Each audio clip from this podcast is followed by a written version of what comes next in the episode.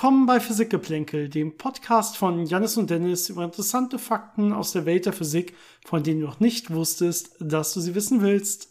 Hi Janis. Hallo Dennis. Wir haben es irgendwie geschafft. Irgendwie. Nachdem ja. wir uns sicher waren, dass wir keine Sommerpause machen wollen, musste ich jetzt zweimal nacheinander, zwei Wochen nacheinander, doch irgendwie diesen Podcast ausfallen lassen und, und das Ganze verschieben.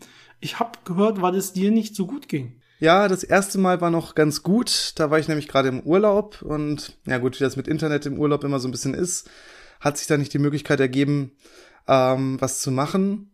Das war ja vor allem in Südfrankreich und Norditalien. Und wie ich das so gerne in Urlauben mache, habe ich mir da irgendeinen Keim eingefangen beim Baden und deswegen äh, lag ich danach erstmal jetzt zwei Wochen flach und ja, man hört noch so Spaß die dran, Überreste. Ja? Das machst du gerne. Das mache ich gerne, genau. Und deswegen haben wir es letzte Woche einfach überhaupt nicht hingekriegt, weil ich einfach komplett äh, außer Gefecht war. Und jetzt bin ich wieder so einigermaßen äh, fähig, so ein bisschen was zu reden, wenn nicht gerade der Hustenreiz durchkommt. Und ja. Einigermaßen fähig. Wollte gerade sagen, du hast noch schon einige Male gehustet, eben in unserem kurzen Vorgespräch. Aber ähm, wir gucken mal, ob wir es hinbekommen. Ähm, ich rede ja eh immer relativ viel. das passt das passt schon. schon. Und äh, wenn die Huster zu laut werden, kriege ich sie auch noch irgendwie rausgeschnitten nachher vielleicht. Ähm, das schauen wir mal. Bei mir bellt hier gerade irgendwie nebenbei ein Hund. Also wenn man das noch reinkoppeln hört, dann da kann ich nichts machen. Die bellen einfach die Nachbarshunde. Da, das kann ich nicht beeinflussen. Ähm, ja, und uns haben in den letzten, ja, dann sind es ja schon drei Wochen quasi, relativ viele Fragen erreicht. Äh, und zwar so viele Fragen, äh, dass wir uns überlegt haben, wie wir denn das machen. Denn wir würden ja schon gerne zumindest alle ernst gemeinten Fragen ähm, auch beantworten und mit euch darüber reden. Zumindest die, wo wir glauben, dass es auch Mehrwert hat für alle Hörer. Und da es so viele sind, äh, war zuerst natürlich die Überlegung, okay, wir streuen das so, wir verteilen das so auf die nächsten, ich sag mal, drei, vier Folgen oder so. Dachten aber jetzt gerade, weil Janis sich nicht groß vorbereiten kann, weil, weil du immer noch ein bisschen flach äh, liegst, Janis, dass wir vielleicht heute einfach dann doch nur ein paar Fragen besprechen. Äh, das muss natürlich aber trotzdem spannend genug sein und deswegen äh, dachten wir uns, ah, wir haben viele, viele Fragen bekommen, die sich über das Weltall drehen. Also so alles, was zu tun hat mit Universum, Astronomie, allgemeine Relativitätstheorie und so. Und deswegen dachten wir, wir machen heute einfach eine Folge, die sich ja über dieses Thema dreht, mit diesem Thema beschäftigt. Dann haben wir das Ganze thematisch ein bisschen geordnet und äh, wir haben mehr als genug Fragen, so dass wir die Fragen, die sich jetzt damit beschäftigen, so im groben, im groben Sinne, wenn man so will, ähm, dass wir die heute auswählen ähm, und dass wir dann die anderen Fragen aufteilen auf die nächsten Folgen, denke ich. Also zur Not, wenn die Fragen äh, heute nicht kamen, also wenn wir die heute nicht beantwortet haben, einfach noch ein, zwei Folgen abwarten. Ähm, das passt dann, denke ich schon. Und wir haben direkt ein schönes Thema, äh, über das auch Janis heute ohne große Vorbereitung ein bisschen reden kann. Und ich glaube trotzdem, dass es super spannend wird für alle, äh, für euch, für alle Hörer. Ähm, Janis, äh, bist immer noch einverstanden damit, oder? Wir hatten das kurz so Ich bin- angedeutet. Genau, ich bin das, ja, passt. Sehr gut. Ähm, jetzt ist es natürlich an mir, irgendwie äh, die Fragen zu finden, die dazu passen, so einigermaßen. Ich gehe jetzt gerade mal unsere Listen durch. Also wenn ihr uns weiterhin Fragen schicken wollt und äh, wie ihr seht, geben wir uns Mühe, die zu beantworten. Also lasst es, äh, ja, schickt uns bitte viele Fragen und Themenvorschläge. Ähm, dann ähm, gehe ich jetzt gleich nämlich unsere äh, Social Media Accounts durch bei Facebook und Instagram und äh, außerdem natürlich unsere E-Mail, unser E-Mail-Postfach. Ähm, ihr solltet uns dementsprechend genau darüber erreichen können. Also äh, Physik-Geplänkel auf den Social Media Kanälen oder physikgeplänkel at gmail.com. Physikgeplänkel zusammengeschrieben, Geplänkel mit AE ist unsere E-Mail-Adresse. Und ich würde sagen, ich fange mal an mit Facebook, denn ich habe gemerkt, Facebook habe ich äh, schon seit ein paar Wochen ignoriert, weil es mir irgendwie keine Benachrichtigungen geschickt hat, äh, sondern ich muss dann da wirklich auf äh, unsere Seite klicken und dann auf Postfach, ansonsten sehe ich es nicht. Ähm, naja, okay. Dementsprechend, ähm, sorry, dass wir da Leute ähm, ein bisschen länger ignoriert haben. Ich hole das jetzt nach. also zum Beispiel hat uns Jochen geschrieben. Und äh, Jochen schreibt, äh, dass sein Sohn Magnus, der ist neun Jahre alt, also erstmal hier schon mal Glückwunsch für den Sohn, äh, der sich schon so für Physik interessiert, ähm, äh, dass der eine Frage hat. Und zwar haben wir, Janis, wohl in einer Folge gesagt, dass es keine Antigravitation gibt. Mhm. Und jetzt, jetzt hat äh, Magnus aber in einem Bericht von weißen Löchern gehört. Und die sollen ja abstoßend für Materie sein. Nun fragt er sich, ob das nicht Antigravitation ist. Ja, und äh, es ist nicht Antigravitation. Antigravitation würde ja bedeuten, dass etwas zum Beispiel eine negative Masse hat oder ähm, ja den Raum so auf so eine Art krümmt, ähm, dass es andere Massen abstoßen würde. Und das ist nicht der Fall bei weißen Löchern. Ähm, das sind einfach Lösungen der allgemeinen Relativitätstheorie, die möglich sind, bisher noch nicht beobachtet wurden, ähm, aber die die Eigenschaft haben, dass eben nichts über diesen Ereignishorizont, also die sind so ein bisschen wie schwarze Löcher mit einem Ereignishorizont, aber bei denen kann halt nichts über diesen Ereignishorizont hinübergehen. Das heißt, es bleibt so ein bisschen ja außen davor hängen und alles, was in diesem weißen Loch drin war, wird äh, rausströmen. Ja, genau. Also es, es, ist ein bisschen komplexer. Vielleicht können wir irgendwann noch mal eine eigene Folge über weiße Löcher machen. Also es gibt, wenn man das durchrechnet, konkretere Lösungen, zum Beispiel in äh, erweiterten Theorien wie der äh, Schleifenquantengravitation, äh, die dann, die dann beschreiben, wie genau das passieren kann. Also bei der Bildung eines, bei dem, bei dem Kollaps eines Sternes, wo sich dann normalerweise ein schwarzes Loch bildet, könnte sich eben auch so ein weißes Loch bilden, in dem die Materie ja im Prinzip auf die Singularität zufällt. Und dann würde sie ja, weil wir diese Schleifenquanten in der Mitte hätten und gar keine wirkliche Singularität, würde das Ganze da quasi abprallen und dann würde es eine Art Rebounds nach außen geben, eine Art Druck würde sich aufbauen. Und dementsprechend würde aus dem schwarzen Loch ein weißes Loch werden. Und das Ganze würde dann alles nach außen strömen. Und ähm, ja, dann hat es natürlich diese, diese Eigenschaften, die du aus der allgemeinen Relativitätstheorie beschrieben hast. Man müsste quasi eine Geschwindigkeit haben, die größer ist als die Lichtgeschwindigkeit, um von außen über den Ereignishorizont nach innen zu kommen. Das ist quasi das, was, was da einfach mathematisch ra rauskommt. Aber es ist nicht so, dass etwa hier das Ganze ja negativ äh, den Raum krümmen würde oder also anders als normale Massen den Raum krümmen, krümmen würde, wenn man so will. Das heißt, es ist keine Antigravitation. Weiße Löcher wären erstmal, so aus, aus, wenn man weit entfernt ist, schon anziehend wirken, weil sie auch eine Masse haben, ganz normal. Es würden nicht auch von da schon abstoßend wirken. Also von außen betrachtet würden die so ein bisschen aussehen wie ein schwarzes Loch mit eben den Parametern Masse, Spin, Ladung. Aber ja, sie haben eben eine etwas andere Eigenschaft und das äh, sollten wir wirklich noch mal eine eigenen Folge machen, weil das relativ kompliziert ist, wie genau das dazu kommt, dass eben diese Materie dann quasi ausgeworfen wird. Aber man kann sich das so ein bisschen auch vorstellen wie ein zeitumgekehrtes schwarzes Loch. Ähm, also wenn man den Film quasi rückwärts abspielen lassen würde von einem schwarzen Loch, das Materie einsaugt, dann würde man ein weißes Loch sehen, was eben diese Materie dann auswirft. Und ja, irgendwie so kann man sich das dann vorstellen. Aber die Eigenschaften gerade diese dynamischen Eigenschaften, wie es die Raumzeit krümmt und welche Masse es hat, da ist es sehr, sehr ähnlich wie ein schwarzes Loch. Mhm. Gut, ähm, dann gehe ich mal weiter zu Martins Frage. Äh, und er schreibt, ich fasse das ein bisschen zusammen, er schreibt, ja, vor über 13 Milliarden Jahren war das Universum ja eine ganze Ecke kleiner, als es jetzt ist. Äh, wenn wir das Ende des Jahres mit dem neuen James Webb Teleskop dorthin schauen, schauen wir quasi in ein kleineres Universum.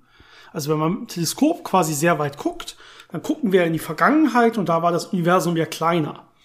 Jetzt ist eine Frage, macht sich das in irgendeiner Form ja bemerkbar in den, in den Beobachtungen? Also wie kann man, kann man das sehen, dass das Universum damals kleiner war? Vielleicht kann ich mal ganz kurz anfangen und sagen, Kleiner heißt in dem Fall ja vor allen Dingen dichter, alles war näher zusammen. Ja, das ist ja das, was hier, was dieses kleiner und größer meint. Ja, man geht ja immer davon aus, das Universum ist, soweit wir wissen, zumindest unendlich groß. Ich glaube, da kommt nachher sogar noch eine Frage zu, da können wir noch mal ein bisschen näher drauf eingehen, was das meint. Ähm, aber alles war auf jeden Fall dichter zusammen und ähm, ja, durch diese Expansion des, der Raumzeit geht ja im Prinzip entfernt sich alles ein bisschen voneinander. Und das sieht man natürlich auch genauso, wie es die Theorien vorhersagen bisher. Da gab es noch keine bemerkbaren Abweichungen. Sieht man das auch, wenn man sich diese Bilder in den Teleskopen ansieht. Also je weiter ich quasi reinblicke, desto, desto dichter müssten oder äh, ja, müssten man dann die Galaxien und Galaxiehaufen und so weiter auch vorfinden. Genau. Und ja, man, man sieht halt alles in einem sehr frühen Stadium, alles viel jünger, ähm, noch nicht so weit entwickelt und ein bisschen dichter. Aber das ist halt im Prinzip eine einfache astronomische Beobachtung. Also es gibt ja jetzt keine besonderen Effekte, die man beachten müsste oder die einem jetzt da wirklich äh, direkt so ins Auge springen würden, sondern es ist einfach, man, man sieht ein Universum in einer anderen Entwicklungsphase. Mhm. Gut, dann kommen wir zu einer weiteren Frage von Mark. Ähm, und zwar fragt er, was ist bisher über Planeten ohne Sterne bekannt?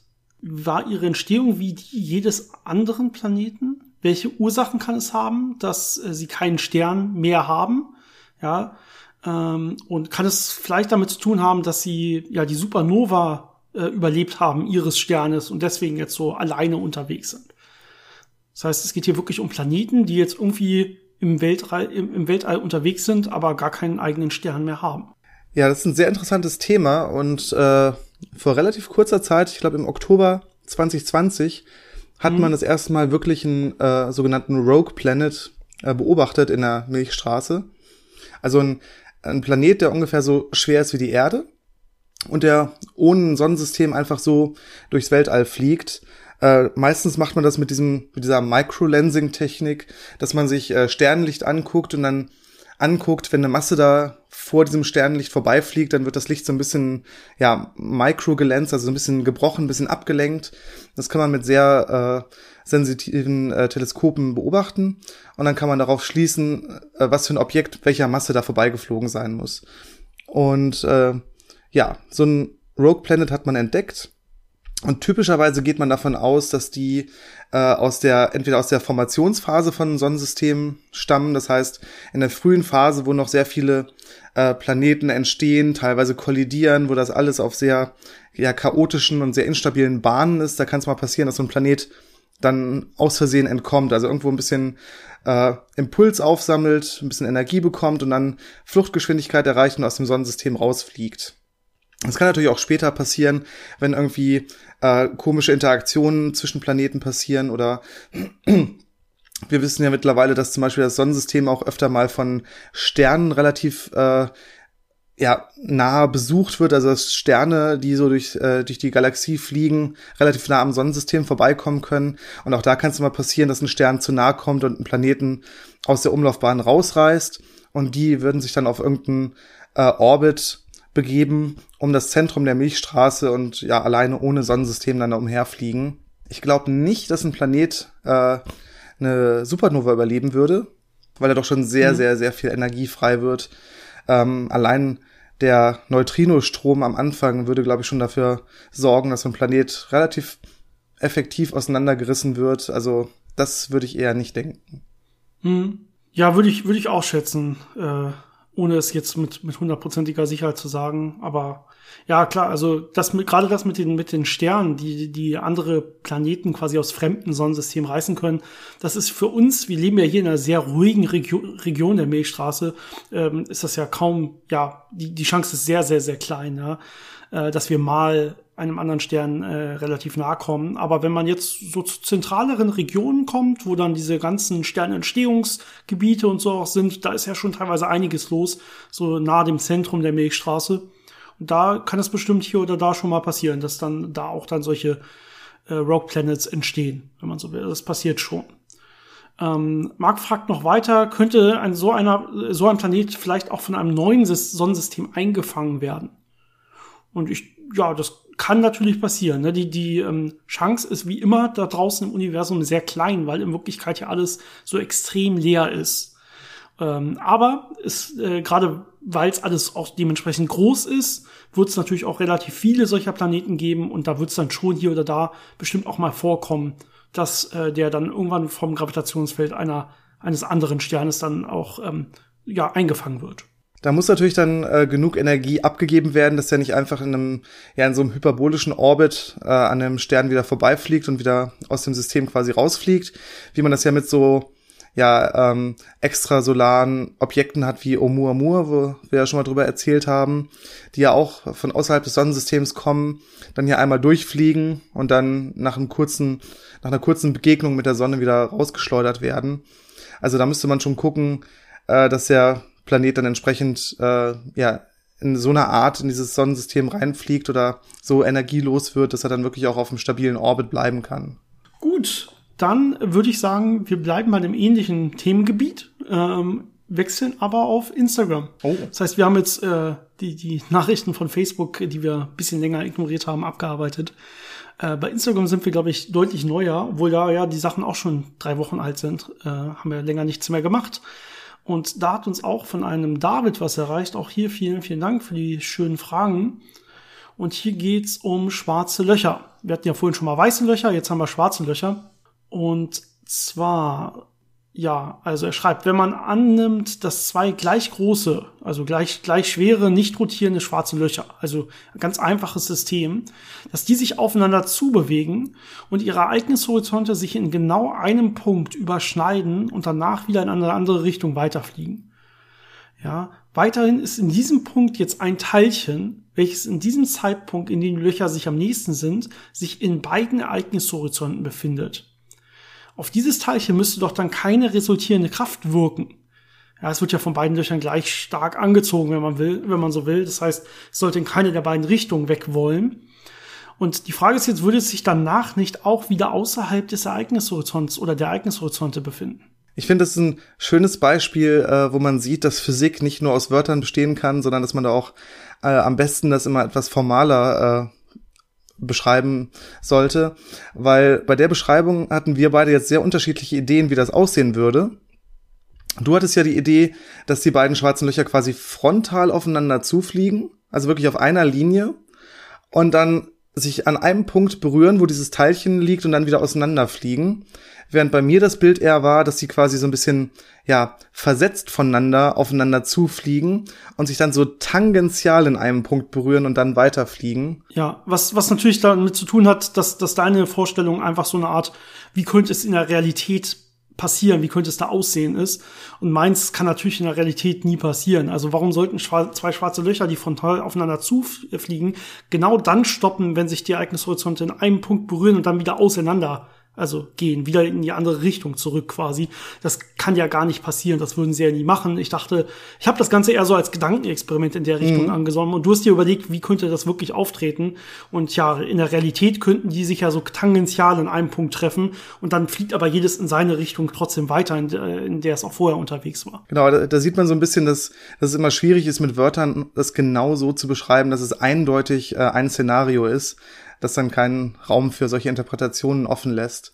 Ähm, ja, du sagtest schon, in, in deinem Fall, das wäre ein bisschen unrealistisch. Ähm, in dem anderen Fall würden die halt aneinander vorbeischrammen und äh, würden sich natürlich ein bisschen beeinflussen, würden sich gegenseitig ablenken und in anderen Richtungen weiterfliegen, äh, solange sie sich nicht wirklich berühren. Sobald die Ereignishorizonte sich berühren, verschmelzen ja die schwarzen Löcher zu einem großen schwarzen Loch mit einem gemeinsamen Ereignishorizont.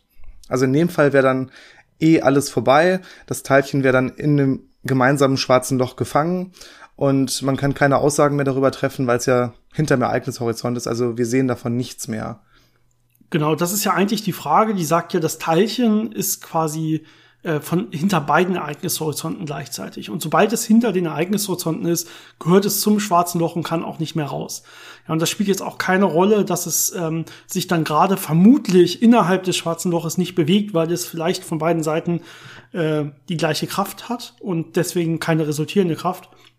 Trotzdem ist es hinterm Ereignishorizont. Deswegen können wir eigentlich überhaupt gar keine Aussage treffen, ist da überhaupt ein Teilchen. Wir haben ja dann auf einmal quasi nur noch die ja, Gesamtmasse des schwarzen Loches als Parameter und gar keinen Einblick mehr auf die einzelnen Teilchen, die vielleicht dann hinter den Ereignishorizonten sein können. Das heißt, sobald sich die Ereignishorizonte berühren, sobald sie sich so weit überschneiden, dass da quasi auch nur ein Teilchen äh, hinter den Ereignishorizonten sitzen könnte, würden die dann auch die schwarzen Löcher sich vereinigen. Also es würde nicht passieren, dass die dann wieder unbeschadet auseinanderfliegen können. Was ich dann noch überlegt hatte, wäre der Fall, wenn man jetzt kein Teilchen hätte, sondern eher ein ausgedehnteres Objekt, zum Beispiel so eine kleine Sonne oder sowas, wo die schwarzen Löcher es quasi beide berühren können aber nicht sich gegenseitig berühren würden. Das heißt, wo noch so ein bisschen Abstand zwischen den schwarzen Löchern ist, dass sie wirklich aneinander vorbeifliegen können. Und dann hätte man natürlich äh, so ein paar Effekte, die passieren würden. Die würden beide den Teil, der über den Ereignishorizont übertritt, äh, ja, behalten, den Stern auch so ein bisschen auseinanderreißen durch ihre Gezeitenkräfte. Der Schwerpunkt des Sterns würde natürlich erstmal in Ruhe bleiben, äh, weil das ja ein symmetrisches System wäre. Aber weil sie natürlich auch außen an diesem Stern vorbeifliegen und in unterschiedliche Richtungen ziehen, würden sie zusätzlich noch zu einer Rotation von diesem Stern führen. Also es wäre so ein, so ein Gemisch aus so einer induzierten Rotation durch die schwarzen Löcher so ein bisschen äh, ja absaugen von Masse und ähm, dann auch so ein gegenseitig, gegenseitiges Ablenken von den schwarzen Löchern und das wird dann so, ein, so eine leicht komplexe Dynamik ergeben. Äh, aber sowas könnte man auf jeden Fall simulieren und äh, sowas könnte theoretisch auch in so einer Form passieren. Wesentlich wahrscheinlicher ist es normalerweise, dass die schwarzen Löcher, wenn die sich schon so nahe kommen, äh, auf einem Orbit umeinander sind und irgendwann dann einfach verschmelzen würden. Ja, wenn ich dann aber wieder zu meiner Überlegung gehe, also diesem quasi unmöglichen Gedankenexperiment, dass die frontal aufeinander zufliegen, die schwarzen Löcher, und dann kurz bevor sie sich treffen, abbremsen und wieder in die andere Richtung zurückfliegen, ja. Äh, und ich habe jetzt ein Teilchen dazwischen, was ähm, genau in der Mitte dieser beiden schwarzen Löcher liegt, aber die Ereignishorizonte berühren eben dieses Teilchen noch nicht ja, sondern sie drehen kurz vorher um, dann mhm. hätte man ungefähr das, was er sagt, weil dann würden sie ja wirklich die ganze Zeit keine resultierende Kraft erfahren. Die würden in beide Richtungen gleich stark gezogen werden, wenn man so will. Und danach würde es dann dementsprechend das Teilchen auch noch in der Mitte liegen bleiben. Ja, Klar, also die Frage ist hier wirklich, überschreitet es die Ereignishorizonte, berührt es quasi die Ereignishorizonte, dann bleibt es auch gefangen in den schwarzen Löchern oder äh, eben nicht, dann würde es dementsprechend auch einfach liegen bleiben. Genau, also in dem Fall, wo es nicht den Ereignishorizont berührt, kann man ja sagen, ich habe eine Punktmasse, die im Zentrum von dem schwarzen Loch ist, als Simulation und das ist dann mein Gravitationsproblem. Also ich habe ein paar Punktmassen, die miteinander interagieren und ja, wenn es symmetrisch ist, dann äh, kann es natürlich passieren, dass dann keine resultierende Kraft ist und dann spielen halt diese ganzen Eigenschaften von dem schwarzen Loch eigentlich keine Rolle, wenn man wirklich quasi nur die Masse als, als Eigenschaft äh, braucht, um dieses Problem zu simulieren. Ist dann fast so ein bisschen witzlos, äh, weil es dann ja alles sein könnte. Dann könnte man auch einen Stern nehmen, dann könnte man auch eine, ja, eine Eisenkugel nehmen. Also, wenn man das Problem natürlich mit einem schwarzen Loch machen möchte, dann sollte man natürlich auch die Eigenschaften von dem schwarzen Loch irgendwie äh, nutzen können oder, oder ja. dann sollten die eine Rolle spielen, genau. Ja. Da ist schon wichtig, dass wir irgendwie mal irgendwas mit dem Ereignishorizont machen. Das ist richtig. Ähm, okay, ich gehe mal, glaube ich, zur nächsten Frage. Ich suche gerade die nächste Frage, die auch wieder was äh, mit dem Universum als, als großes Ganzes zu tun hat. So im Kleinen hat ja jede Frage mit dem Universum zu tun, wenn man so will, aber äh, im Großen und Ganzen, genau hier habe ich was. Und zwar eine Frage von Philipp. Und ähm, es geht um die Rotation von entfernten Galaxien. Und zwar fragt er sich, wie man diese Rotationsgeschwindigkeit berechnen kann. Das sind ja sehr riesige Strukturen, die wir aber hier dann als sehr klein wahrnehmen. Aber diese Rotat die müssen ja relativ langsam rotieren, diese zum Beispiel irgendwie eine entfernte, eine entfernte kleine Galaxie oder so. Ähm, diese, kann man diese, äh, ja, diese Rotation überhaupt messen und dementsprechend dann Geschwindigkeiten äh, aktiv wirklich sehen und berechnen? Oder werden diese Geschwindigkeiten vielleicht irgendwie anders bestimmt, diese Rotationsgeschwindigkeiten? Also die, die ähm, Variante ist quasi zu sehen und es damit zu messen. Das wäre, äh, ich gucke mir die Galaxie an, am besten von, von oben und gucke zu verschiedenen Zeitpunkten, wie weit sich die Sterne weiter bewegt haben. Ne, das sind ja Winkel, die ich mir da angucke. Und wenn man so typische Zahlen nimmt, äh, Milchstraße rotiert ja irgendwie mit ja, so 200 Millionen Jahren für eine Runde so als, als ganz grober Wert. Ich glaube, für die Erde ist das äh, so der Wert. Das hängt dann natürlich vom Abstand ab. Ähm, ja, 220 oder sowas, genau. Genau. Dann würde man auf so eine nötige Auflösung kommen, irgendwo im ja, nanoradianen Bereich. Also relativ kleine Winkelauflösung, wenn man das so ein paar Jahre beobachtet. Es könnte machbar sein bei Galaxien, die nah genug sind, wo man wirklich gut auflösen kann, äh, wo einzelne Sterne sind. Und dann müsste man halt gucken, dass man das trackt und dann vergleicht. Und ist schwierig. Ähm, die Variante, wie es gemacht wird, wie es viel, viel einfacher und viel genauer geht, ist ja die Eigenschaft, dass äh, die Sterne in einer rotierenden Galaxie äh, eine Geschwindigkeit relativ zu uns haben. Vor allem, wenn ich so eine Galaxie habe und ich gucke quasi auf die Kante drauf, also nicht von oben drauf, sondern auf die Kante drauf, dann habe ich auf der einen Seite Sterne, die sich von mir wegbewegen, indem sie der Galaxierotation folgen, und auf der anderen Seite welche, die auf mich zukommen. Und gerade wenn sie weiter außen sind, haben sie ja schon relativ große äh, Geschwindigkeiten. Und äh, dadurch kommt das natürlich zu Rotverschiebung und Blauverschiebung von dem Sternenlicht. Und das kann ich sehr gut messen. Das sind ja dann ja quasi spektroskopische Messungen, wo ich mir angucke, äh, bestimmte Spektrallinien von diesen Sternen, wie weit sind die verschoben zum Standard und dann kann ich sagen, okay, diese Sterne haben sich jetzt mit der und der Geschwindigkeit bewegt und daraus kann man dann natürlich schließen, wie schnell sich so eine Galaxie dreht und das ist auch eine Methode, wie man zum Beispiel Sternenrotation äh, messen kann bei entfernten Sternen, weil man da auch die eine Seite hat, die sich wegbewegt, die andere, die sich auf einen zubewegt. Und auch da kann man dann sehr, sehr fein diese Rot- und Blauverschiebungen messen und daraus schließen, äh, wie groß sind die Rotationsgeschwindigkeiten. Also das ist so die, die Standardmethode und eine sehr, sehr sensitive Methode, um eben auch diese eigentlich sehr kleinen Rotationsgeschwindigkeiten sehr gut messen zu können. Ja, du musst dazu nicht mal optisch quasi die ganze Galaxie in ihrer Feinheit aufnehmen können. Ne? Es reicht ja, dass das Ganze irgendwie als, als ein Punkt im Prinzip auf, dein, auf deine Kamera oder auf dein Teleskop trifft. Äh, und du kannst dir dann einfach ja, eine Spektralanalyse des Lichtes machen. Und du siehst dann genau. eben nicht, bei so einem rotierenden Objekt siehst du eben nicht so eine schöne Gauss-Verteilung oder so, sondern du würdest schon sehen, ah, okay, das Ganze ist in die eine Richtung verschoben und in die andere Richtung verschoben. Ja, und dann siehst du, okay, also die, wir haben so eine durchschnittliche Rotverschiebung von so und so viel und eine durchschnittliche Blauverschiebung von so und so viel. Und dann kannst du da, wenn du ein bisschen Physik drauf anwendest, ein paar Simulationen und so weiter, kannst du quasi darauf schließen, wie, wie äh, schnell sich das Ganze im, im ungefähr drehen müsste. Ja, das ist also ohne, dass du überhaupt einzelne Sterne beobachten kannst oder so.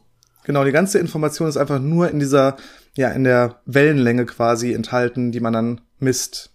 Gut, als nächstes habe ich ein paar Fragen. Äh, ja, das sind, glaube ich, drei oder vier von Peter.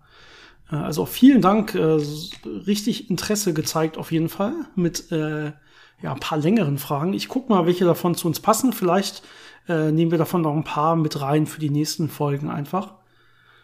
Ähm, hier geht's ja so ein bisschen um die spezielle Relativitätstheorie. Janis, was würdest du sagen? Eher, eher Universum oder eher nicht Universum? Ähm, ich glaube, es ist schon einigermaßen Universum. ist ja so die okay. Grundlage. Okay, dann nehmen wir es mal mit rein. Ähm, die Frage ist, hat Einstein bei der Erarbeitung der speziellen Relativitätstheorie schon vorher gewusst, dass das Licht sich immer mit Lichtgeschwindigkeit ausbreitet, ohne ähm, ja die Bewegung ist, ohne abhängig vom Bezugssystem zu sein, wenn man so will. Ich übersetze das hier mal gerade. Ähm, ja, ähm, die Frage ist so ein bisschen, ja, also welche Überlegungen haben dahinter gesteckt, wenn er das, wenn er das durch bloße Überlegungen herausgefunden hat, wie ist er überhaupt darauf gekommen? Das ist so ein bisschen der Hintergrund dieser Frage. Ja, dazu muss ich vielleicht sagen, in dem Kurzurlaub, in dem ich war, war ich auch in Bern und habe mir auch das Einstein-Haus angeguckt und mhm. stand dann auch eben in Einsteins Wohnzimmer. Ähm, da habe ich jetzt keine konkreten Antworten auf diese Frage gefunden, aber es war Echt sehr interessant, nicht? mal zu sehen, äh, ja, wie er da gewohnt hat und wo. Und es ist sehr schön gelegen, mitten in der er Stadt. Nicht, also, er hat nicht mit Kreide die ganzen Wände vollgeschrieben mit diesen ganzen Lösungen. Nee. Nee, ah, machen nicht. Physiker das gar nicht? Oder er hat's gemacht und die haben's abgewischt. Äh, ah, das, das weiß das man natürlich sein. nicht. So, ja. ah, hier sind so Schmierereien an der Wand. Äh, was soll das alles bedeuten? Naja, wischen wir mal weg. Weiß man nicht. Ähm, aber es ist eine sehr komplexe Frage, weil das sehr äh, viele Aspekte beinhaltet, wie äh, physikalische Theorien entwickelt werden und wie man mhm. ja solche solche Sachen ausarbeitet und da schaut und da gehen ja viele Gedankengänge rein. Ähm, eine Sache zum Beispiel, die man natürlich schon hatte, war, dass man seit mehreren hundert Jahren damals schon die Lichtgeschwindigkeit vermessen hat, immer wieder und es immer wieder zu gleichen Ergebnissen kam. Also es war jetzt nicht offensichtlich, dass da irgendwie eine große Streuung drin wäre. Und dann kam natürlich noch Michelson Morley dazu, wo man geguckt hat, hängt die Lichtgeschwindigkeit irgendwie von der Richtung ab, äh, hängt die Lichtgeschwindigkeit irgendwie von dem Bewegungszustand der Erde relativ zu einem potenziellen Äther ab oder ist das egal? Und da hat man ja gesehen, es ist egal. Also da kommen dann so die Hinweise her, dass die Lichtgeschwindigkeit möglicherweise nicht groß von, ja, vom Ort abhängt und auch von der Richtung abhängt und auch von der Bewegung abhängt. Aber ein großer Teil kommt natürlich auch daher, dass Einstein sich Gedanken gemacht hat über über so ja logische Folgerungen von was würde passieren, wenn ich eine Lichtgeschwindigkeit hätte, die vom Bewegungszustand abhängt, weil das ja diese ganzen Sachen beinhaltet mit Synchronisation von Uhren, mit Gleichzeitigkeit, mit äh, Bezugssystemen und ein ganz, ganz wichtiger Aspekt dabei ist, äh, dass er ja viel auf dieses Relativitätsprinzip äh, aufgebaut hat. Das besagt, dass es für mich erstmal egal ist, in welchem Bezugssystem ich mich befinde. Die Physik sollte die gleiche sein. Ähm, aber auch, dass es, dass ich nicht unterscheiden kann, ob ich in Ruhe bin oder mich bewege. Also wenn ich eine gleichförmige Bewegung habe, kann ich das nicht unterscheiden äh, von dem Zustand, in dem ich in Ruhe wäre. Mhm. Und wenn jetzt die Lichtgeschwindigkeit äh, davon abhängen würde, ob ich in Ruhe bin oder mich gleichförmig bewege, dann hätte ich ja einen Weg, das zu unterscheiden. Also ich könnte dann Bezugssysteme eindeutig identifizieren mit ihrer Geschwindigkeit relativ zur Lichtgeschwindigkeit. Ja, ich messe einfach die Lichtgeschwindigkeit und dann, dann weiß ich quasi, ah, okay, bei mir ist sie jetzt ein bisschen langsamer. Das heißt, ich bewege mich absolut so und so schnell. Genau. Und das, das sollte ja gar nicht möglich sein nach diesem Prinzip. Genau. Und dann ist halt die Folgerung davon, dass man sagt, es scheint eine, eine gute Annahme zu sein, dass die Lichtgeschwindigkeit konstant ist und völlig unabhängig vom Bewegungszustand. Und dann guckt man natürlich, welche Folgerungen hat das, wie ist das formal, mathematisch, ähm, komme ich irgendwo zu Widersprüchen und man sieht, nee, das ist erstmal möglich, das widerspruchsfrei zu machen. Und dann ist natürlich der nächste Schritt, äh, mit Experimenten zu gucken, gibt es Experimente, die dem widersprechen? Und auch da ist ja dann danach nichts gekommen, was es wirklich äh, in Zweifel gezogen hätte. Und deswegen ist das eine, ja, schon sehr, sehr gute Annahme, die man natürlich nie beweisen kann, aber äh, solange man keinen Widerspruch findet, ist es äh, äh, völlig in Ordnung, das zu machen. Eine andere Geschichte, die auch noch damit reinspielt, ist, ähm, dass die Konstanz der Lichtgeschwindigkeit ja auch die Grundlage von den Lorentz-Transformationen ist, beziehungsweise daraus folgt. Und diese Lorentz-Transformationen, die ja äh, bewegte Bezugssysteme quasi ineinander überführen, ähm, auch mit den Maxwell-Gleichungen verträglich sind, beziehungsweise sogar eine, eine quasi eine fundamentale Symmetrie von den Maxwell-Gleichungen sind, die mhm. ja die Lichtausbreitung beschreiben.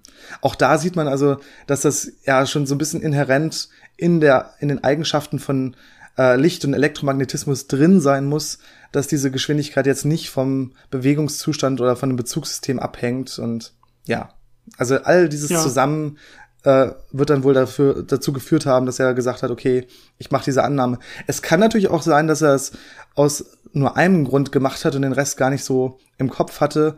Das wird man schwer nachvollziehen können. Ich weiß nicht, ob es da von ihm vielleicht Briefe oder Aufzeichnungen gibt, wo man das nachlesen du, du warst doch in seinem Wohnzimmer. Hast du nichts gefunden? Bin da ein bisschen höflich und äh, gehe nicht an anderer Leute Post ran und äh, gucke, was er da so ja. aufgeschrieben hat in irgendwelchen Schubladen. Also ja. ich weiß es nicht. Es es ist, es ist natürlich schwer, jetzt genaue Gedankengänge von irgendwelchen Leuten nachzuvollziehen. Das können die meisten wahrscheinlich nicht, äh, selbst wenn sie mit ihm in derselben Zeit leben. Wahrscheinlich konnte Einstein das nicht mal selber bei sich hundertprozentig nachverfolgen, wie es den meisten Menschen geht. Ähm, nachvollziehen. Aber äh, genau, die, die grundlegende Idee ist ja immer, wir, wir, das, das macht gerade Sinn. Diese Überlegung kam irgendwie, wie du auch beschrieben hast, so ein bisschen raus aus der Zeit. So Lorentz-Transformationen machen wahrscheinlich Sinn und diese konstante Lichtgeschwindigkeit ist eine ja, Theorie, die man auf jeden Fall mal denken könnte. Und dann hat man das quasi, hat er das axiomatisch genommen und hat einfach mal geguckt, was ergibt sich denn alles daraus. Und was sich im Prinzip alles daraus ergibt, ist die spezielle Relativitätstheorie. Und daraus hin kann man, daraufhin kann die Theorie selber dann überprüft werden experimentell und man kann neue Vorhersagen machen, die dann wieder versucht, äh, ja, die man wieder experimentell überprüfen kann. Und das hat bisher ja alles extrem gut standgehalten. Das ist so ein bisschen der Ansatz, den man geht. Und ähm, ja, es scheint ganz gut geklappt zu haben, wie jetzt genau die genauen Schritte sind. Ist, glaube ich, ein bisschen schwieriger. Ich würde sagen, ich gehe mal weiter, denn äh, Peter mhm. hat noch weitere Fragen, Janis. Sonst, sonst kommen wir hier, kommen wir hier, glaube ich, nicht mehr zum Schluss. ähm, und zwar hatten wir vorhin schon die, die Rogue Planets, ja, also Planeten, ähm, die, die entfernt wurden von ihrem Stern, wenn man so will. Ähm, Peter fragt sich, gibt es auch Planetensysteme, bei denen es keinen Stern gibt, sondern das Hauptgestirn ein großer Planet ist. Ja, ist immer zusammengefasst, er schreibt noch ein bisschen mehr. Also die Frage ist jetzt, äh, wenn jetzt zum Beispiel unser Sonnensystem statt der Sonne irgendwie so, so ein Jupiter oder irgendwas, was ein bisschen größer ist als Jupiter im Zentrum hätte, der aber gar keine Kernfusion macht, der nicht selber leuchtet. Gibt es solche Systeme, könnten die sich auch bilden? Ähm, die Antwort ist ja. Ähm, solche, ja, gefailten Sterne, also so, äh, ähm, ja Objekte, die ein Stern werden wollten, aber es nicht geschafft haben, weil sie zu leicht waren. Die nennt man typischerweise braune Zwerge. Und es ja. ist einfach, dass sie zu wenig Masse hatten, um wirklich Kernfusion im Zentrum zünden zu können. Das heißt, der gravitative Druck im Inneren war nicht groß genug. Und dann sind sie halt nur so ein, ja, so ein, so ein etwas wärmerer Gasplanet. Und äh, natürlich kann der schwer genug sein, um so ein paar Planeten um sich zu sammeln und so ein, so ein Planetensystem zu erzeugen. Ähm, so ein Vergleich, äh, wir haben ja jetzt unseren Jupiter Und äh, damit Jupiter wirklich eine Sonne werden könnte, müsste er noch so 50 bis 100 Mal schwerer sein. Also noch schon so ein bisschen Gewicht dazu packen, aber es ist noch lange nicht äh, das Gewicht von unserer Sonne. Also da ist noch relativ viel Spiel. Ähm, aber da hat man so ein Gefühl dafür, wie groß so Planeten sein können, bevor sie eine Sonne werden und äh, dementsprechend dann so ein paar äh, Objekte um sich sammeln können. Die Frage mhm. ist natürlich, ähm, wenn die dann doch relativ leicht sind, wie viel äh, Masse werden sie um sich herum wirklich sammeln können, wie viele Planeten werden daraus entstehen können. Ich würde vermuten, dass das dann eher kleinere Systeme werden, aber sowas gibt's auf jeden Fall. Die wirkliche Frage ist doch, sind jetzt solche braunen Zwerge, sind das Sterne oder Planeten und haben, und wenn der jetzt irgendwelche Körper in seiner Umlaufbahn hat, sind das dann Monde oder sind das dann Planeten? Aber das sind schwierige Fragen. ähm, es gibt es ja auch teilweise, dass äh, solche Objekte schwer genug sind, um äh, Kernfusion zu zünden aber nicht so schwer sind, dass sie es lange aufrechterhalten können. Das heißt, die, die glimmen mal kurz mhm. auf und dann verglühen sie wieder und äh, werden dann wieder kalt. Also auch sowas kann natürlich passieren. Ich glaube, vom Planeten würde man sprechen, wenn es nie zur Kernfusion kommt. Und ich weiß nicht, ob man dann sagen würde, das ist jetzt ein Ex-Stern, wenn er mal kurz äh, aufgeglüht hat. Ich würde generell sagen, dass ein brauner Zwerg immer als eher als Stern als als Planet gewertet wird und dass er trotzdem dann Planeten um sich herum hat und keine Monde. Aber ich weiß nicht, ich glaube, das ist ja einfach eine, eine zufällige Definitionssache. Ich glaube, das spielt keine große Rolle. In der Astronomie weiß, spielt das eine sehr redet. große Rolle, wie wir ja wissen, ne? mit äh, Planeten im Sonnensystem. Es ist ja immer eine sehr lebhafte und, und emotionale Debatte. Ist Pluto ein Planet? Ja, äh, okay. Ja, das ist also, natürlich richtig. Ja. Ähm, es spielt dann für den Planeten oder für Pluto jetzt nicht wirklich eine Rolle. Ich weiß nicht wirklich, wie sehr Pluto jetzt ähm, traurig ist und weint, weil er, weil er kein, Planet, kein Planet mehr sein darf. Ähm, auf den meisten Grafiken, wo er dargestellt wird, ist er guckt er schon sehr traurig. Also irgendwas scheint dran ja. zu sein. Muss man aber ja. noch mal nachvollziehen, glaube ich. Muss man auf jeden Fall noch mal eine Mission hinschicken und noch mal nachgucken. Genau, okay. Die dritte Frage von Peter geht mal nicht über das Universum als solches, sondern ist ein bisschen kleinteiliger. Da gehen wir, würde ich sagen, mal anders drauf ein. Mhm.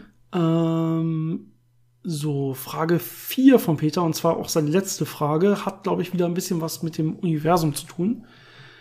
Äh, genau. Ich versuche es gerade nachzuvollziehen. Er fragt, wie kann es sein, dass künstliche Gravitation durch Rotation funktioniert, obwohl es im Weltraum keine klaren Achsen gibt, an denen ich begründen kann, dass sich Objekt A dreht und Objekt B nicht, oder ob sich B dreht und A nicht. Das heißt, ähm, es kommt noch ein bisschen mehr, aber ich glaube, er hat es so verstanden, dass wenn sich jetzt so zwei Objekte drehen, ich sag mal so zwei Planeten zum Beispiel in unserem Sonnensystem, die sich drehen, dann kann man gar nicht sagen, drehen die sich objektiv oder nicht, sondern das wäre relativ. Also quasi, dass die Bezugssysteme, wenn man so will, das, was du ja vorhin gesagt hast, bei, was ja bei gleichförmigen Bewegungen gilt, dass man nicht unterscheiden kann, bewege ich mich oder bewege ich nicht, dass das auch so wäre bei drehenden Objekten. Also dreht es sich oder dreht es sich nicht, ist dann, wäre dann abhängig, je nachdem, wo ich mich, wo ich mich aufhalte. Ähm, das ist aber nicht der Fall. Also das hast du, glaube ich, einfach falsch verstanden. Ähm, das, was Janis gesagt hat, gilt für gleichförmige Bewegungen, für sogenannte inertiale Systeme. Ähm, sobald ich eine Beschleunigung habe, kann ich das unterscheiden. Ja, da kann ich, ich kann das messen. Ich kann die resultierenden Kräfte messen. Äh, ich kann ein Gyroskop nehmen, also ein kleines Interferometer zum Beispiel, und äh, klar bestimmen, drehe ich mich oder drehe ich mich nicht. Eine Drehung hat immer eine Beschleunigung und damit ist es kein Inertialsystem und das kann ich durchaus äh, objektiv quasi festlegen, bin ich gerade in Drehung oder nicht. Und deswegen ähm, ja, ich glaube, das ist so mehr oder weniger die, die Erklärung hier schon auf deine ganze Frage letztendlich. Also. Das kann man sich ja wieder vorstellen, mit äh, Licht. Und da kann man wirklich die Lichtgeschwindigkeit als so, ein, so eine Art Maßstab nehmen, um zu gucken, ob man sich dreht oder nicht. Äh, wenn man sich nämlich so ein Sagnac-Interferometer aufbaut, also so ein, so ein Ring-Interferometer und das Licht in diesem Ring in beide Richtungen schickt und dann vergleicht, wie schnell ist dieses Licht gelaufen, äh, dann sieht man einen Unterschied, weil eben diese Rotation wirklich einen Einfluss darauf hat, ob ich das Licht früher oder später sehe, je nach äh, Umlaufrichtung. Das heißt, da kann ich wirklich mit äh, Licht messen, ob ich mich selber drehe oder ob ich in Ruhe bin. Und das ist wirklich was, ja, was Absolutes. Also das ist dann nicht mehr äh, abhängig vom Bezugssystem, sondern da kann ich wirklich sagen, mein Bezugssystem, wo dieses äh, Sagnac-Interferometer fest ist, das dreht sich jetzt. Genau, also bei diesem Interferometer hätte ich quasi Spiegel so aufgebaut in einem, in einem äh, Viereck oder in einem Kreis. Ich kann auch mehr Spiegel nehmen. Und wenn ich das jetzt drehe, dann wird das ja je nach Umlaufrichtung des Lichtes, würden sich die Spiegel entweder immer ein bisschen vom Licht wegbewegen, wenn man so will. Und deswegen trifft das Licht immer ein bisschen später auf die Spiegel. Oder es würde sich auf das Licht, auf die Lichtbewegungsrichtung quasi zubewegen. Dann würde ich immer ein bisschen früher die Spiegel treffen. Und je nachdem ist die Umlaufgeschwindigkeit auch ein bisschen schneller oder langsamer. Ähm, und das kann man durchaus dann sehen und messen. Also ja. Man kann das auch gerade mit, weil mit, die Lichtgeschwindigkeit immer konstant ist. Man kann das auch mit Glasfasern machen, also mit so äh, ja äh, Fasern, die man aufwickelt in, und das Licht dann in unterschiedlichen Richtungen durchlaufen lässt. Und das kann man dann auch wieder auf verschiedene Arten betrachten. Man kann sich auch vorstellen, dass wenn sich das so dreht, dass ich dann in der einen Richtung eine Blauverschiebung habe, in der anderen äh, Richtung eine Rotverschiebung und dadurch dann auch wieder diesen Effekt bekomme, das ist dann alles äquivalent. Aber das Ergebnis ist dann halt immer ich kann es wirklich unterscheiden. Genau. Also sobald Drehungen im Spiel sind, keine inertialen Systeme mehr, ähm, kann man das gut unterscheiden. Um, das sollte die Frage beantworten. Aber vielen, vielen Dank für die tollen Fragen, Peter. Weiter so, bitte. ähm, ich gucke noch mal weiter. Und dafür wechsle ich jetzt mal von Instagram weg auf unsere E-Mails ähm, als, als letzter großer Ort, äh, ja, Sammlungsort für eure Fragen. Ähm, da kommt auch noch einiges, glaube ich. Ich gucke gerade durch. Ähm, die erste Mail wäre, glaube ich, von Stefan, der was zu Mondtheorien fragt. Ja, das, das ist ein relativ großes Thema. Ich würde sagen, das verschieben wir, obwohl das ja. auch so ein bisschen vielleicht passen würde. Ähm, da kann man aber noch mal extra viel äh, drüber erzählen. Also genau. Ich weiß nicht, hatten wir schon mal eine Folge darüber? Ja, hatten wir schon. Ja, ja. Hatten wir schon eine hatten wir, glaube ich, schon darüber gemacht, aber wir können trotzdem noch mal seine Fragen auf jeden Fall dazu beantworten und auch ein bisschen natürlich noch mal allgemein erzählen, mhm. wo es da, wo es da darum geht, so Erweiterung der allgemeinen Relativitätstheorie und so. Ähm, so, hier ist aber eine schöne Frage von Sabina. Es ist, glaube ich, wirklich nicht Sabrina, sondern Sabina. Interessant. Habe ich so auch noch nicht gelesen, den Name. Ähm, und zwar die Frage, wenn wir schon in der dritten Generation der Sonnen leben und in Sonnen ja die Feststoffe gekocht werden, die uns umgeben, dann frage ich mich, wo denn der Wasserstoff herkommt, um neue Sonnen zu bilden. Ist noch so viel Wasserstoff frei im Universum vorhanden, dass es immer wieder neue Generationen von Sonnen geben kann? Oder zerfallen die Elemente irgendwann wieder? Lass mich die Frage noch mal ein bisschen verdeutlichen, dass da jeder auf, mhm. auf, auf derselben Stufe quasi steht. Also dritte Generation heißt vom Urknall an quasi. Es gibt irgendwie diese erste Generation von Sonnen, die sich nach dem Urknall dann irgendwann bilden konnte, als alles abgekühlt genug war äh, oder von Sternen. Diese Sterne haben wir noch nicht direkt gemessen. Ja, wir, das, das, was wir jetzt bisher gemessen haben, ist dann, so wird zumindest vermutet, diese zweite Generation, also nachdem diese erste Generation dann irgendwann ähm, ja, verglüht ist, zum Beispiel durch Supernova, äh, durch Supernovae und so dann sich wieder neue Materie im Universum verteilt hat, konnten sich dann die Sterne, die sich dann bereits aus diesen ersten Generationen von Sternen ergeben haben, konnten sich die dann bilden. Das wären dann die zweiten Generationen. Und so wie wir das aktuell vermuten, leben wir in, auf so einer dritten Generation Sonne und die meisten Sterne, die uns umgeben, sind so dritte Generation Sterne. Das ist so ungefähr in dem Zeitalter äh, des Universums, in dem wir aktuell leben. Und ähm, ja, am Anfang gab es natürlich fast nur Wasserstoff. Ja, am Anfang im Universum war fast 100 Prozent, 99, irgendwas Prozent Wasserstoff. Wir haben ja so eine schöne Reihe gemacht, äh, wie das äh, sich, sich alles äh, ja abgespielt hat nach dem Urknall. Da kann man das alles nochmal schön nachhören. Ähm, und wie dann auch die Verteilung war von Wasserstoff zu Helium, zu anderen Spurenelementen und so weiter. Ähm, ja, und jetzt ist es schon so, dass natürlich von diesem Wasserstoff ein bisschen was hochfusioniert. Also ein bisschen was ist dann kein Wasserstoff mehr, sondern das bilden sich dann diese ganzen schweren Elemente, die wir dann um uns herum haben, wie Kohlenstoff und ähm, Sauerstoff und so weiter, aus dem wir dann letztendlich auch bestehen. Aber man muss sagen, das ist natürlich nur ein Bruchteil. Ja, also das Universum ist immer noch voll von Wasserstoff und Wasserstoff ist immer noch mit Abstand, mit großem Abstand das ja häufigste Element des Universums. Das heißt, das wird schon nicht ausgehen. Es ist jetzt schon so, dass auch mal wieder hier und da ein höheres Element ähm, quasi zerfallen kann und äh, dann wieder Wasserstoff bildet. Wasserstoff ist ja im Prinzip einfach nur ein Proton, das dann irgendwann mal ein Elektron dazu bekommt. Das heißt, immer wenn wir jetzt irgendeinen, äh, irgendeinen Zerfall haben, der Protonen aussendet, kann daraus wieder neuer Wasserstoff entstehen. Aber diese Raten sind relativ klein und das spielt jetzt hier, glaube ich, in einem großen Zusammenhang keine große Rolle. Ich glaube, was hier eher eine Rolle spielt, ist wirklich die Antwort, ja, es gibt extrem, extrem, extrem viel Wasserstoff und der wird auch erstmal nicht ausgehen. Und so viel kann da gar nicht hochfusionieren, dass das irgendwann knapp wird, weil ja, das, was dann wirklich im Innersten von Sternen irgendwie mal zu einer Fusion äh, gelangt oder so, das ist wirklich äh, an Massen gesehen im Vergleich zu allem anderen immer noch relativ wenig.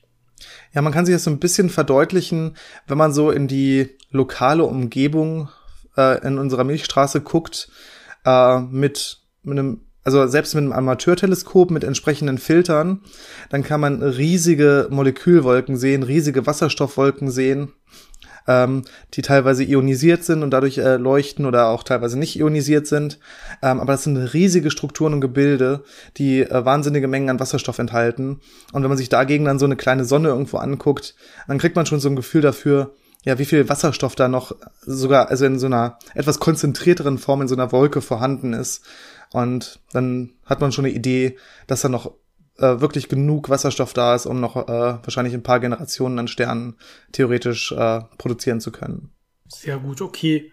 Ähm, ich hoffe, damit war die Frage oder ist die Frage gut genug beantwortet. Ansonsten schreib uns einfach nochmal, dann gehen wir nochmal darauf ein.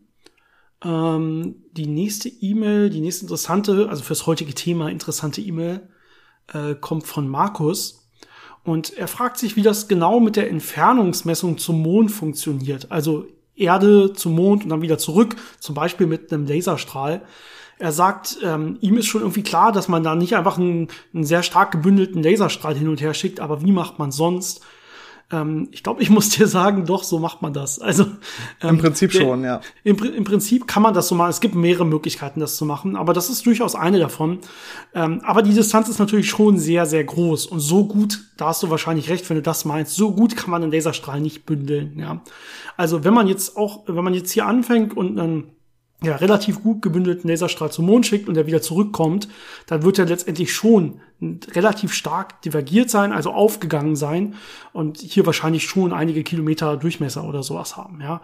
Ähm, aber das ist ja kein Problem. Ich muss ja nicht den ganzen Lichtstrahl, der jetzt zurückkommt, wieder auffangen, um zu messen, wie schnell der, wie lange der gebraucht hat, sondern es reicht ja, wenn ich einfach nur einzelne Photonen messe. Also ich, na, es reicht ja letztendlich, wenn ich da irgendwie, keine Ahnung, 10 noch 9 Photonen hinschicke, wenn auch nur ein einziges so in meinen Detektor zurückkommt, dass ich es messen kann, dann reicht mir das ja völlig aus, um nachher die Geschwindigkeit zu messen. Wenn ich dann quasi den Klick höre, wenn es hier Klick macht, wenn es wieder, wenn es wieder da ist. Sobald ich sicher gehen kann, dass es auch wirklich das ist, was vom Mond kam und nicht irgendwo, irgendwo anders hergekommen ist, dieser, dieses einzelne Photon. Also man will da jetzt keine einzelnen Photonen messen, man misst hier schon noch mehr als genug Photonen. Nee, man ähm, misst denn, einzelne Photonen. Ja, nicht bei diesen, bei diesen Entfernungsmessungen. Man kann einzelne doch, doch. Photonen messen. Doch, doch. Bei den, also wenn du, äh, du hast ja die Retroreflektoren auf dem Mond, dieses Licht äh, genau zurückwerfen die und durchaus äh, mehr im Schnitt im Schnitt kriegt man, glaube ich, 1,5 Photonen detektiert pro Puls, den man hochschickt. Also es ist wirklich oh. wenig. Und man muss da ein bisschen länger messen und äh, da Exakt. vernünftige Techniken äh, einsetzen, um dies zu detektieren. Wenn du ein bisschen länger misst und aufintegrierst oder auch mal wartest, bis mehr Photonen und so weiter ankommen, misst du ja dann letztendlich nicht nur ein Photon und schließt es daraus, sondern Nee, aber weil die Intensität ist halt wirklich äh, gering, die zurückkommt, weil es eben so weit aufge, äh, ja, aufge ja. fächert wird, das Licht. Also, also ein Einzelphoton zu messen ist auf jeden Fall ja kein Problem. Aber du musst genau. natürlich an der Stelle beachten, dass du auch das, was ich gesagt hatte, dass du genau die Photonen misst, die dann auch vom Mond kamen und nicht irgendwas, was so als ähm, andere Strahlung von außen so reinfällt. Das ist immer so ein bisschen das Problem, was man hat, wenn man so einzelne Photonen messen will oder wenig Photonen, sage ich jetzt mal. Ne? Auch wenn da jetzt mal drei, vier von so einem Puls äh, auf meinen Detektor treffen hier auf der Erde, ähm, ist es ja immer noch super schwer und vor allen Dingen super schwer abzuschirmen nach außen hin. Ähm, aber sowas ist möglich. Und es gibt durchaus Experimente, viele, viele Experimente sogar, wo man solche Einzelphotonendetektoren benutzt. Da gibt es verschiedene Aufbauten. Ähm, ich weiß nicht, ob wir näher darauf eingehen wollen, wie genau man das macht. Es gibt zum Beispiel so, solche, solche Squid-Detektoren, mit denen man das machen kann. Das basiert dann darauf, dass, dass im Prinzip, wenn da Photonen drauftreffen, dass die so ein, ähm, dass die im Prinzip einen, einen Widerstand äh, erhitzen und dadurch könnte er zum Beispiel von, von einer supraleitet, äh, supraleitenden Temperatur auf eine nicht kritische, also nicht supraleitende Temperatur gehen und zu diesem, diesem Widerstandsabfall könnte man zum Beispiel messen, wenn man so will. Oder diesen Widerstandsanstieg in diesem Fall. Ähm, das sind recht technische Sachen, aber es gibt diese Technik, mit denen man wirklich einzelne Photonen messen kann. Im Prinzip ist das ja nicht schwierig, weil ja sogar das, das eigene Auge einzelne Photonen messen kann.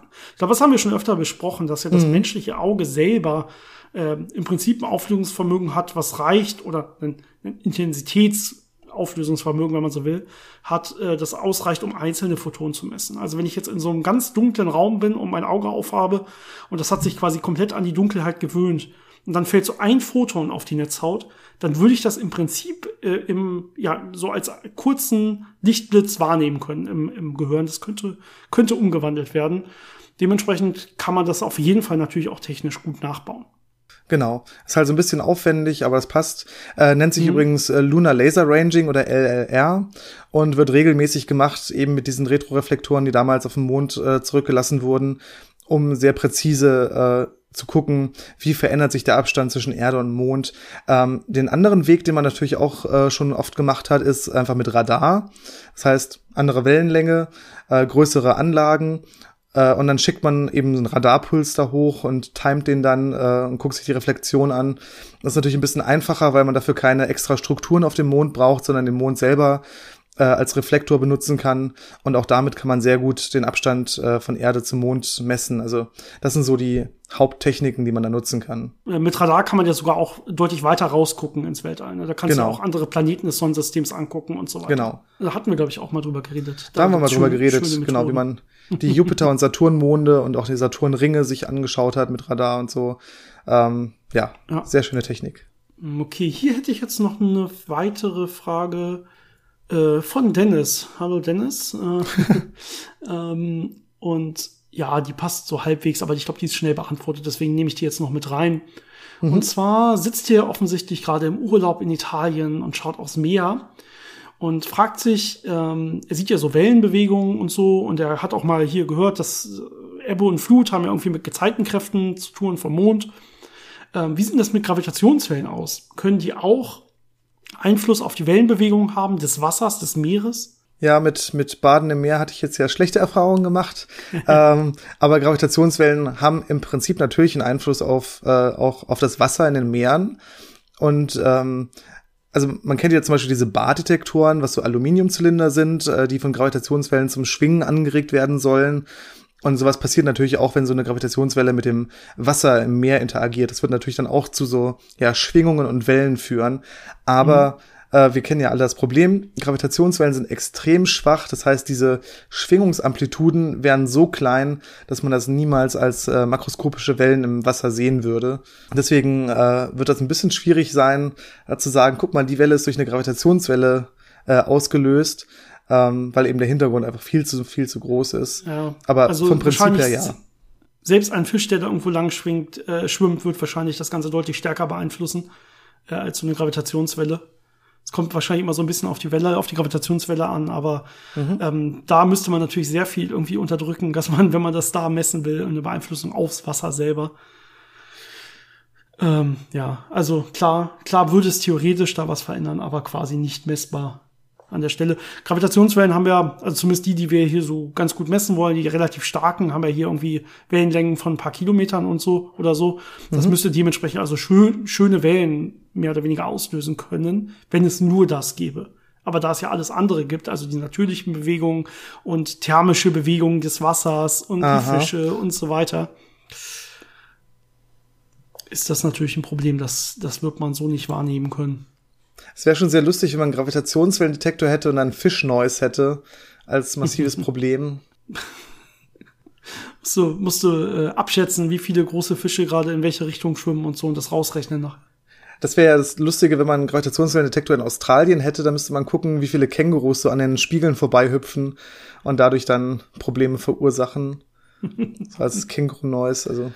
Ja, das sind so die Sachen.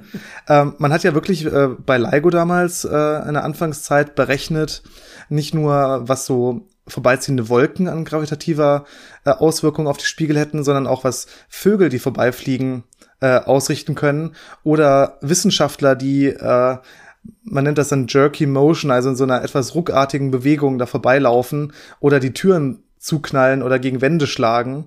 Also da merkt man schon den ganzen Frust, der da vorhanden sein kann.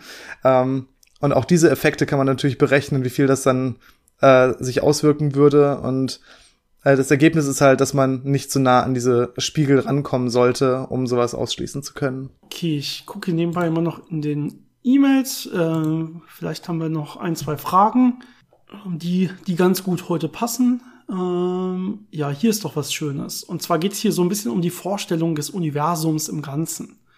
Äh, und zwar hat uns die von Norman erreicht. Und ich habe es gerade ein bisschen überflogen. Ich glaube, in der Tat, da ist ein bisschen die Vorstellung ähm, des Universums ein bisschen falsch. Vielleicht können wir da ein bisschen nachhelfen.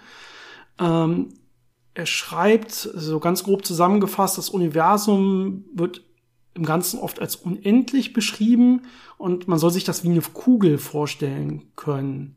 Hier muss ich schon mal, also es geht dann weiter, aber vielleicht will ich an der Stelle schon mal ganz kurz, ein, ganz kurz einhaken. Ähm, man, wir, haben ja öfter gesagt, man muss hier immer unterscheiden, wenn man über das ganze Universum redet, was man meint. Macht, meint man das beobachtbare Universum oder meint man das Universum als Ganzes, also auch darüber hinaus quasi.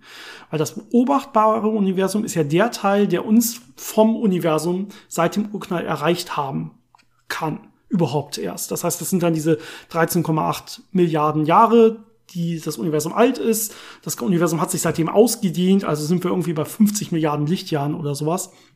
Größenordnung. Das ist dann äh, dieses, diese, ja, der Radius des, des beobachtbaren Universums. Und das ist natürlich eine Kugel, wenn man so will, weil wir im Zentrum sitzen. Ja, und es hat sich halt in dementsprechend, was kann uns von diesen 50 Milliarden Lichtjahren Entfernung erreicht haben, wäre dann eine Art Kugel. Ja, das ist nicht so, ähm, dass es dann unendlich, also dieses beobachtbare Universum ist klar nicht unendlich, sondern es hat halt diese 50 Milliarden Lichtjahre Radius oder so und es ist eine Kugel. Ja, äh, wenn ich über das ganze Universum spreche, gehen wir momentan davon aus, es wäre, es ist, dass es wahrscheinlich unendlich ist. Ja, zumindest, aber natürlich kann man nicht sagen, eigentlich, was außerhalb dieses beobachtbaren Universums liegt. Das heißt, es ist so eine Annahme von wegen, ja, also wir sehen nicht, warum nicht. Ja, von, von hier sieht es erstmal alles so aus, als wäre es zum Beispiel eben nicht gekrümmt oder so und würde dann irgendwie in sich geschlossen sein. Und das, da geht's jetzt auch weiter. Ähm, und zwar schreibt jetzt Norman weiter.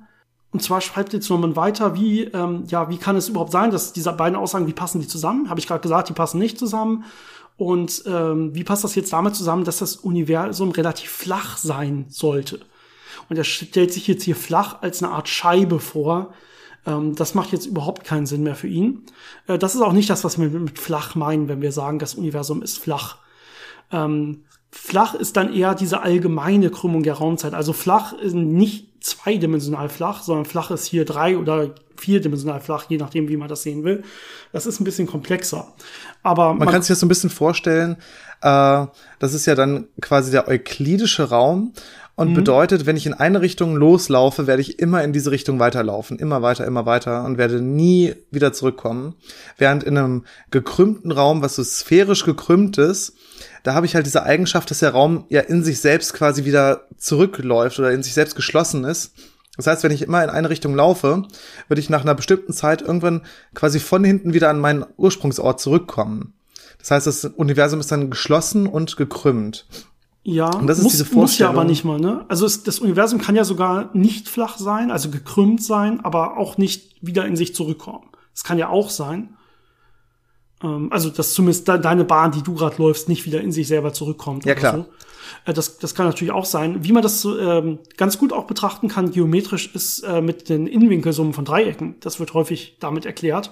Ja, dass ich, äh, ich normalerweise habe ich ja 180 Grad als Innenwinkelsumme in so einem euklidischen Raum. Also wenn ich jetzt einfach so ein Koordinatensystem habe, egal ob es zwei oder drei oder vierdimensional ist, wenn ich mir da so ein, so ein Dreieck zeichne, das Dreieck selber ist ja immer zweidimensional an der Stelle, und das hat dann immer 180 Grad Innenwinkelsumme. Wenn ich das jetzt aber auf gekrümmten, ja, in gekrümmten Raum, zum Beispiel auf so einer Kugeloberfläche mir vorstelle, ähm, ja, da wäre es dann zum Beispiel äh, in der Stelle größer als 180 Grad. Ich kann mir das auch auf andersrum gekrümmten Oberflächen vorstellen, da wäre es kleiner als 180 Grad.